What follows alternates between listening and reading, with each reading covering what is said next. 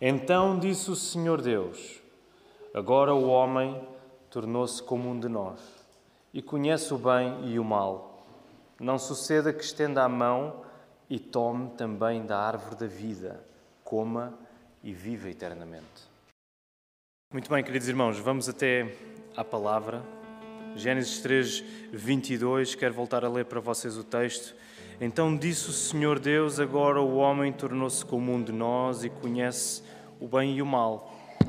Não suceda que estenda a mão e tome também da árvore da vida, coma e viva eternamente. E hoje eu quero pregar-vos uma mensagem que se chama Acorda para a Vida. Não tem apenas esse significado corriqueiro que nós atribuímos de uh, chamarmos a atenção a alguém. Ah, provavelmente usamos muito esta expressão com aqueles que que são os nossos filhos, aqueles que têm filhos, ou com alguém que está demasiado distraído e nós dizemos, Ei, acorda para a vida. Mas aquilo que eu quero ver convosco esta manhã é que, de facto, há uma realidade espiritual presente que nos faz ver, com a palavra aberta, que há um perigo de nós cairmos num adormecimento espiritual. E por isso eu quero começar esta mensagem fazendo uma pergunta. Eu não sei se vocês já tiveram aqueles sonhos à noite quando dormem em que no sonho estão completamente convencidos de estarem acordados. Já aconteceu convosco? Vocês estão a sonhar e aquilo parece mesmo realidade. De tal modo que só, no, só nos apercebemos que estávamos a sonhar quando quê? Quando abrimos os olhos e quando percebemos, ah, espera lá, afinal era um sonho, não parecia tão real. Às vezes é bom acordarmos quando o sonho é mau, às vezes é mau acordarmos porque queríamos ter, ter permanecido no, no, no sonho, quando o sonho uh, era melhor que a realidade que estamos a viver. Mas este é um exemplo para nós percebermos que, com a palavra aqui neste verso, e vamos explorá-lo, nós entendemos que até que Jesus seja a nossa vida, até que Jesus domine nos nossos corações, nós continuamos adormecidos quando julgamos estar acordados. E nós precisamos de lembrar isto todos os dias da nossa vida, até que Jesus domine, até que nós nos coloquemos à sua disposição, ao seu cuidado, até, até que nós confiemos em quem Ele é e no que Ele fez. Nós vamos permanecer adormecidos, mesmo que tenhamos a, a impressão de estar acordados. E vamos orar para que Deus nos dirija nesta hora em que queremos ouvir a Sua palavra. Vamos orar. Senhor, obrigado porque este domingo já foi tão abençoador, Senhor, para nós, ao ouvirmos profissões de fé, ao recordarmos a tua fidelidade na vida da família Santos, Senhor, ao reconhecermos a tua bênção na família Cavaco, ao louvarmos o teu nome, ao ouvirmos a tua palavra lida, orada, cantada. Ó oh, Senhor, agora ainda te pedimos mais esta bênção de nos trazeres a tua palavra escrita, Senhor. Para que nela nós possamos encontrar o teu Filho Jesus. Abre os nossos corações e retira de nós, Senhor, qualquer impedimento, qualquer que ele seja, que nos está a dificultar a tarefa de confiarmos mais em Jesus. Desimpede o caminho, Senhor, só tu o poderás fazer. É isto que nós queremos pedir, Senhor. Eu coloco-me diante de Ti nesta hora para que tu, tu uses as minhas palavras para Tu mesmo seres o pregador desta mensagem, Senhor. É isto que nós queremos pedir e agradecer, no nome do Teu Filho Jesus. Amém. Muito bem, estamos a chegar ao fim desta série de sermões de Gênesis. Faltam três versos. Hoje é o antepenúltimo. Faltarão mais dois. E no verso de hoje, eu não sei se repararam nisso, mas parece existir aqui uma confirmação de uma coisa que já foi dita anteriormente. Onde é que nós já ouvimos estas palavras ditas de um modo semelhante no mesmo capítulo? Recuem lá um bocadinho comigo aí até o verso 5. Lembram-se o contexto? Logo no início do capítulo 3, Eva depara-se com, com um desafio. E no verso 5, nós ouvimos alguém dizer: Na verdade, Deus sabe que no dia em que comerdes desse fruto, vosso, os vossos olhos se abrirão e sereis como Deus, conhecendo o bem e o mal. Quem é que está a dizer estas coisas no verso 5? Força, digam, quem é que está a dizer estas coisas? Serpente. É? Então há um diálogo ali entre a serpente e Eva, e a determinada altura a serpente dá a sugestão: calma. Quando vocês comerem isso, vocês vão ficar como Deus e vão conhecer o bem e o mal. Nada de mal vos vai acontecer. E nós eh, encontramos esta linguagem aqui no verso 22. Reparem lá. O que é que o Senhor Deus disse? Agora o homem tornou-se como um de nós. Eis que o homem se tornou como um de nós, conhecedor do bem e do mal. E parece que existe esta confirmação aqui neste verso.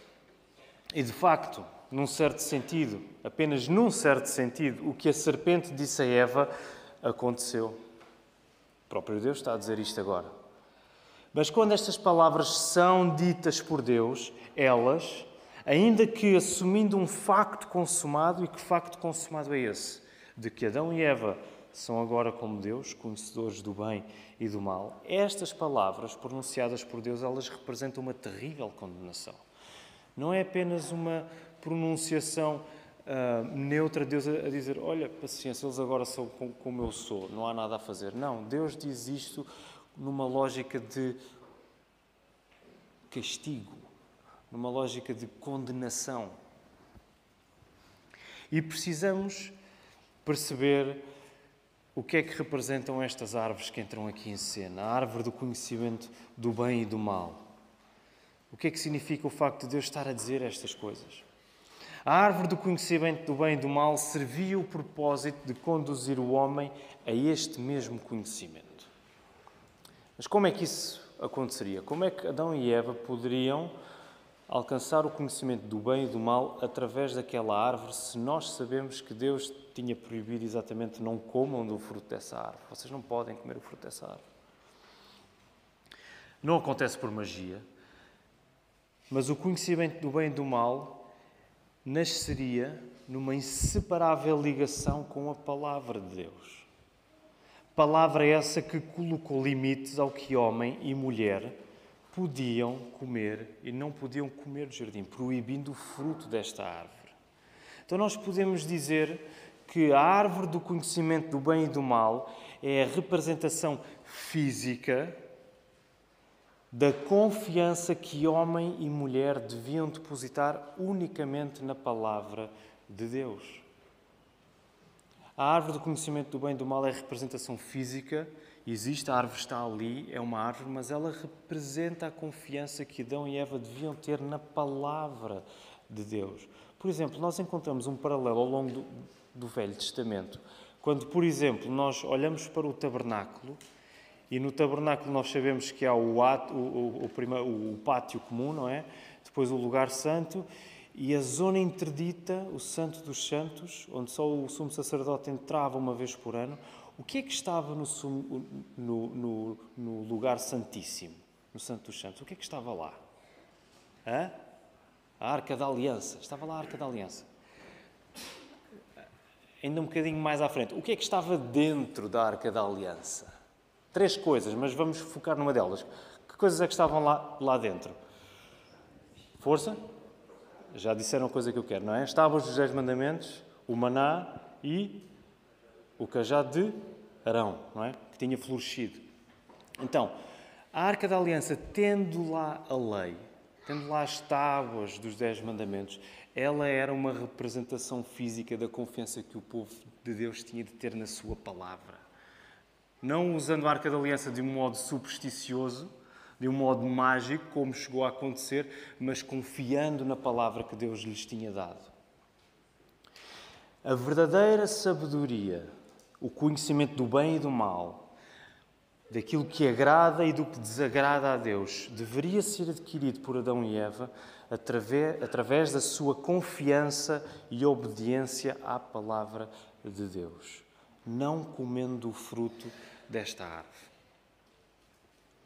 Mas, em vez disto ter acontecido, este conhecimento do bem e do mal, como está a dizer o versículo, ele foi adquirido através da desobediência à palavra de Deus. Adão e Eva tornaram-se conhecedores do bem e do mal, não porque eles dominaram a tentação, mas porque eles foram dominados pelo pecado. Eles não chegaram a receber o conhecimento daquilo que é bom e daquilo que é mau por se terem submetido à palavra de Deus e, nesse sentido, dominando a tentação, mas eles chegaram a esse conhecimento pela via errada. Eles chegaram a esse conhecimento porque eles próprios foram dominados pelo pecado. A sugestão de conhecimento da serpente, lá no verso 5, como nós lemos, ela tornou-se essa sugestão na versão atrofiada da sabedoria que Adão e Eva poderiam ter apenas numa relação de dependência total de Deus. Agora, o conhecimento do bem e do mal surge intimamente ligado a uma experiência de culpa e acaba inevitavelmente na morte. A experiência que Adão e Eva agora têm de conhecer aquilo que é bom e aquilo que é mau surge numa experiência de culpa para eles. Surge no lado errado da equação. E a consequência disso é a expulsão deles do jardim. É a morte na vida deles. Ao desejarem o conhecimento do bem e do mal por si mesmos, Adão e Eva tornaram-se como Deus, não na confiança, mas na rebeldia, não na comunhão, mas no afastamento. Mas o que é que significa isso? Eles tornaram-se como Deus. Significa que Adão e Eva, pelo facto de terem desobedecido à palavra de Deus, eles quiseram ser a sua própria palavra.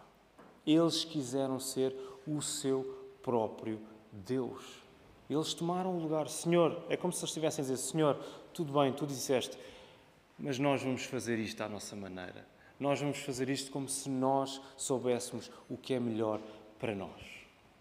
E nós vamos conhecer o que é o bem e o mal da maneira como nós achamos que é a melhor maneira para, para nós o fazermos. Nesse sentido, Adão e Eva ficaram foram declarados como diz lá o texto, não é? Tornaram-se como Deus, não na confiança à Sua palavra, mas na rebeldia, não na comunhão, mas no afastamento. E tantas vezes nós operamos sobre este princípio, em que nós queremos o conhecimento daquilo que é bom ou mau na nossa vida diária, não numa relação de intimidade e proximidade com a palavra de Deus, sujeitando-nos a ela, mas sendo como Deus é da maneira errada, tornando-nos o nosso próprio Deus, afirmando: Eu tenho a prerrogativa de dizer aquilo que é melhor para mim. E isso implica afastamento e não comunhão. Isso implica rebeldia e não intimidade. Julgando abrirem os olhos, julgando Adão e Eva, julgando estarem a acordar para a realidade, acordar para a vida. Agora é que vai ser agora, é que nós vamos conhecer de facto o mistério disto tudo. Homem e mulher, enredados no seu próprio desejo, ficam cegos para a vida perfeita que tinham em comunhão com Deus. A mesma coisa connosco. Quando nós operamos sob este princípio, muito longe de nós termos uma visão clara, nós ficamos com a visão turvada pelo nosso próprio pecado.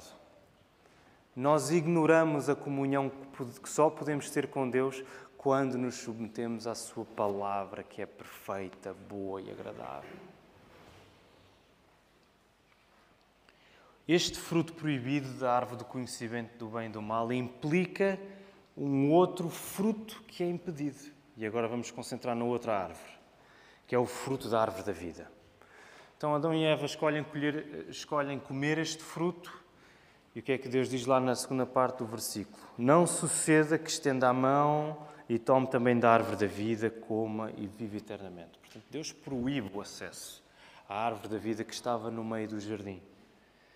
E como já sabemos, quando é o estudo da Bíblia que está em causa, o que acontece tantas vezes entre os teólogos? O que é que acontece? Discussão não é? Nos pontos essenciais, atenção, há, há, há, há concórdia, graças a Deus. Mas não deixa de haver opiniões diversas sobre tanta coisa. Este, este, este verso é um, é um desses exemplos, não é exceção. Por exemplo, quando nós começamos a citar um dos nossos uh, teólogos preferidos, cujo nome é. Isto não, não estamos a fazer o nosso trabalho, Tiago. Cujo nome é. Não é? Seria interessante uma pessoa pesquisar acerca do texto e perceber como diz Tiago Cavaco, e depois apareceu. Começa com Jó e acaba em João Calvino, ok? João Calvino, por exemplo, o que é que ele defendia? Ele achava que Adão e Eva já comiam do fruto da árvore da vida antes de terem desobedecido. Interessante. Eles já comiam do fruto da árvore da vida antes de terem desobedecido. Outros teólogos afirmam que, por exemplo, afirmam ah, ah, que o momento desde a criação de Adão, o momento desde que ele foi formado, criado, e o espaço entre o momento em que ele pecou, desobedeceu, foi tão curto foi tão pequeno que ele não teve a oportunidade de ir provar o fruto da árvore da vida. Outros teólogos têm esta posição. O que a maioria dos teólogos uh, afirma é que tanto a árvore do conhecimento do bem e do mal, como a árvore da vida, elas tinham uma natureza sacramental. O que é que isto significa, sacramental? significa que elas, sendo coisas físicas que existiam de facto, eram árvores que estavam lá, elas, já vimos isso em relação à árvore do conhecimento do bem e do mal, elas apontavam para além de si mesmas, para uma realidade espiritual superior. Símbolo de uma promessa de vida, por um lado, árvore da vida, e de sabedoria do outro, árvore do conhecimento do bem e do mal, mediante o cumprimento da condição que Deus tinha dado. E que condição era essa? Não comer do fruto da árvore do conhecimento do bem e do mal. Okay? Portanto, esta é uma posição da maioria dos teólogos reformados. Se nós entendermos que no jardim Adão existia num estado probatório, encontrava-se num período probatório, vocês perguntam: o que é probatório? O que é que significa probatório?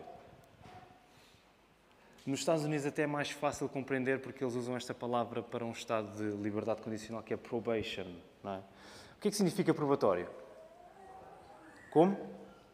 Prova, não é? Um, um, um, uh, o Manel no, no, primeiro turno disse que, que era uh, é é um estado experimental, não é? Então, se nós compreendemos que Adão encontrava-se num período em que ele está à prova, em que ele está debaixo de um teste, não é? Ele está nesse período até que responda ao teste de obediência que Deus lhe colocou. O fruto, o acesso ao fruto da árvore da vida seria a recompensa caso o homem obedecesse. Caso o homem obedecesse não comendo o fruto proibido. Por exemplo, só para terminarmos esta, esta divagação teológica, esta era a posição de, por exemplo, Jonathan Edwards, que era um teólogo importante do século XVIII nos Estados Unidos. Jonathan Edwards até foi um pouco mais longe a dizer, de facto, isto é assim, que a árvore da vida não deu fruto até que o teste tivesse terminado. Portanto, até que o teste de Adão e Eva tivesse terminado, para ver se eles obedeciam ou não, a árvore da vida ainda não tinha concebido o seu fruto. ok? E vamos ficar por aqui para, não, as nossas mentes não, não derreterem já. Aquilo que é importante para nós nesta manhã não tendo o objetivo de entrarmos a fundo nestas posições, é que nós devemos compreender que Deus, ao impedir o acesso à árvore da vida, Ele não permitiu que homem e mulher vivessem para sempre na condição que agora estavam, na condição pecaminosa, na condição de maldade. Isto não pode continuar assim ad eterno. Isto tem de terminar. Eles não podem ter acesso à árvore da vida. A vida eterna era a comunhão com Deus. E a partir do momento em que essa comunhão é quebrada, não resta outro desfecho para o homem senão a sua expulsão do jardim e, por consequência, barrar a árvore da vida. A morte entra em cena como o castigo último, como um travão a uma maldade que não tem como ser revertida. É interessante pensar nisto assim. A morte não é apenas o castigo último que Adão e Eva agora vão sofrer. A morte funciona também, sendo o castigo último, ela, nesse sentido, é, um, é uma demonstração da graça de Deus, na medida em que a maldade de Adão e Eva não vai continuar para sempre, porque eles eventualmente vão morrer. Portanto, quero animar-vos com o dia da vossa morte. Quando morrermos, é menos uma pessoa que está neste mundo a fazer coisas más. Ok? Portanto, Estou a brincar, mas tem este sentido também de amor trazer um travão à nossa maldade. Isto não vai continuar. Não tendo Peço desculpa. O acesso impedido à árvore da vida não significa apenas que sem Deus vamos morrer um dia. Significa isso também. O facto da árvore da vida estar impedida, o seu acesso estar impedido, significa que sem Deus nós um dia vamos morrer e vamos morrer de qualquer maneira, eh, a menos que Jesus volte entretanto. Mas significa também que sem Deus a morte já é a condição em que nós vivemos. Mesmo aqui, vivinhos da Silva, a morte é a condição espiritual em que nós vivemos sem Deus. Tal como Paulo explica aos Efésios, no capítulo 2, no primeiro versículo, quando ele diz: Deus vos deu vida quando vocês estavam o quê? Mortos nos vossos delitos e pecados. Portanto, nós devemos perceber, até mesmo quando eu vivo, a morte é a minha condição natural, se eu não tiver Deus na minha vida.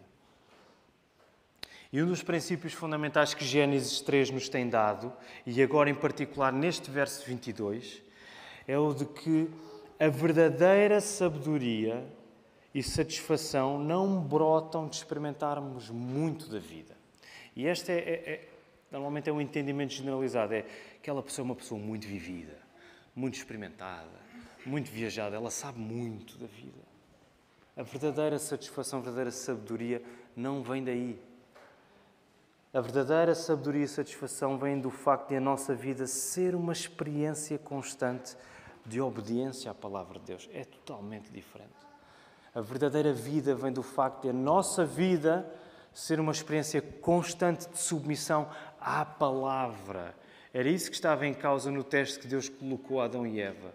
A vossa verdadeira vida está no facto de vocês, de uma maneira constantemente, sem parar, confiarem em mim. E eu acredito que teimamos em querer tomar este princípio como simplista. Epá, oh Filipe, isso é demasiado simplista. As coisas não são assim, tão simples.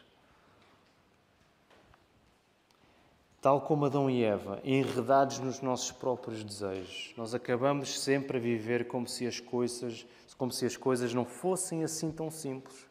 Como se a ligação inquebrável que a Bíblia faz entre vida e palavra não fosse verdadeira. Da mesma maneira como Satanás sussurrou isso, essa ligação não é assim tão verdadeira entre o que Deus vos disse e a verdadeira vida que vos está prometida. Nós operamos muitas vezes debaixo desse princípio. Essa é a desculpa perfeita para fazermos tudo à nossa maneira. Ok, eu tenho a palavra de Deus, eu devo aplicá-la, mas eu acho que esta condição que eu vivo é tão específica que eu não devo dar assim tanta atenção e devo mais ser guiado por aquilo que eu acho que é correto fazer agora. Dar mais espaço àquilo que eu sinto ser o correto ser feito. Eu estou convencido que por, de que o motivo porque ainda hoje permanecemos em tantos pecados não confessados, tantos pecados não arrependidos e, e com tão pouca convicção, convicção espiritual é o facto de nós não concedermos que a palavra de Deus tem o poder suficiente para nos dizer o que é verdadeira sabedoria, para nos dizer o que é, o que é a verdadeira vida. E insistimos numa vida que brota do facto de sermos dominados pelo pecado e não na que nasce em nós quando é Deus quem domina. Nós recorrentemente insistimos numa vida que nasce tal como aconteceu com Adão e Eva, quando nasce do facto de nós próprios sermos dominados pelo pecado. E não insistimos na vida que brota quando é Deus quem domina em nós. Deixem-me ir um pouco mais longe, à medida que nos aproximamos do final do sermão. No fundo, nós acreditamos nós acreditamos que a complexidade das nossas vidas, eu sou uma pessoa tão, tão complicada, não, é? as coisas na minha vida não são assim tão simples de serem resolvidas, isto não, não, não é bem assim. Nós acreditamos tanto que a complexidade das nossas vidas é uma, é uma medalha a ser exibida e não um problema a ser resolvido. Nós acreditamos que, de facto,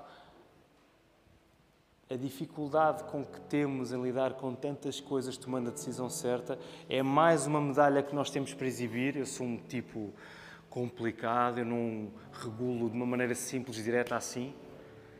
Que isso às vezes é mais uma medalha que nós queremos exibir aos outros. Dizer, olha, olha para mim, eu sou tão complexo, sou tão profundo.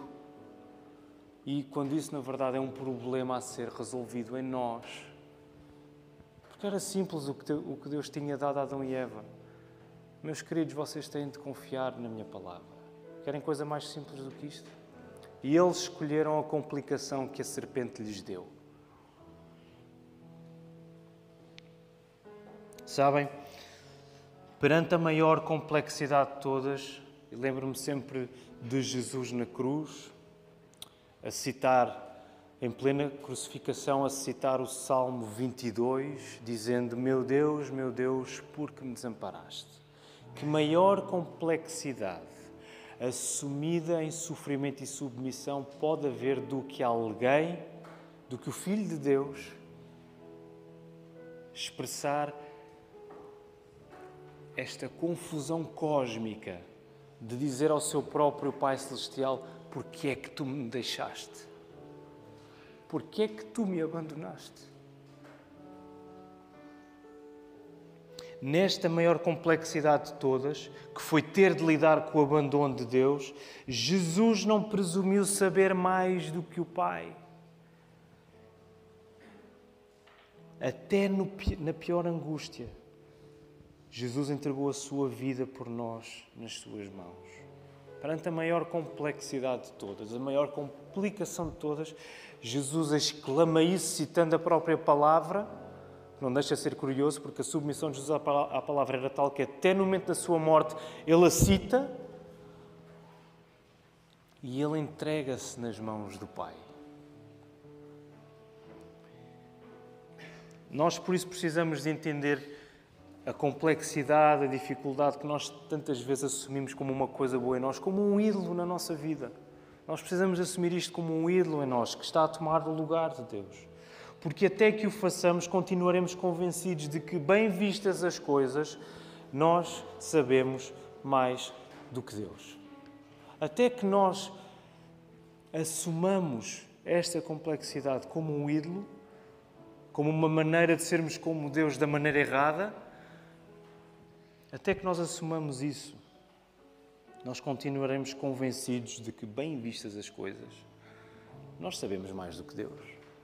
Porquê é que eu vou por ali? Porquê é que eu vou confrontar o meu irmão em pecado se eu vou sair prejudicado com isso? Porquê é que eu hei de confessar o meu pecado à igreja se eu vou sofrer com isso? Eu sei mais do que Deus. Se vives dessa maneira, então tens diante de ti a demonstração prática de que permaneces a sonhar. Tens a demonstração prática de que permaneces a sonhar. Achas que estás acordado, mas no fundo, no fundo, continuas a dormir. Ou se quiserem usar a imagem do sonâmbulo, parece que estás acordado a caminhar por aí, mas estás a dormir. E recordamos as palavras de Jesus em João 17, 3 no seguimento da mesma noite em que, do texto que lemos hoje, lido pelo irmão Edvânio, quando Jesus está a fazer a oração sacerdotal, ele diz assim, João 17,3: E a vida eterna é esta, estamos a falar de vida, a vida eterna é esta, que te conheçam a ti, o único Deus verdadeiro e a Jesus Cristo a quem enviaste. Vida eterna é conhecer. Vem a ligação? A ligação entre verdadeira vida e verdadeiro conhecimento está aqui.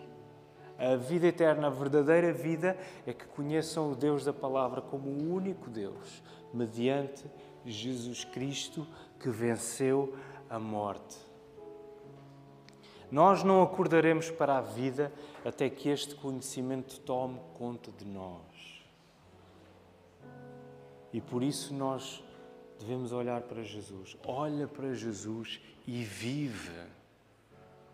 Não te contentes em ficares dormente, sempre com sono. Olha para Jesus, acorda e vive. A verdadeira vida É Ele. Que o Senhor nos ajude.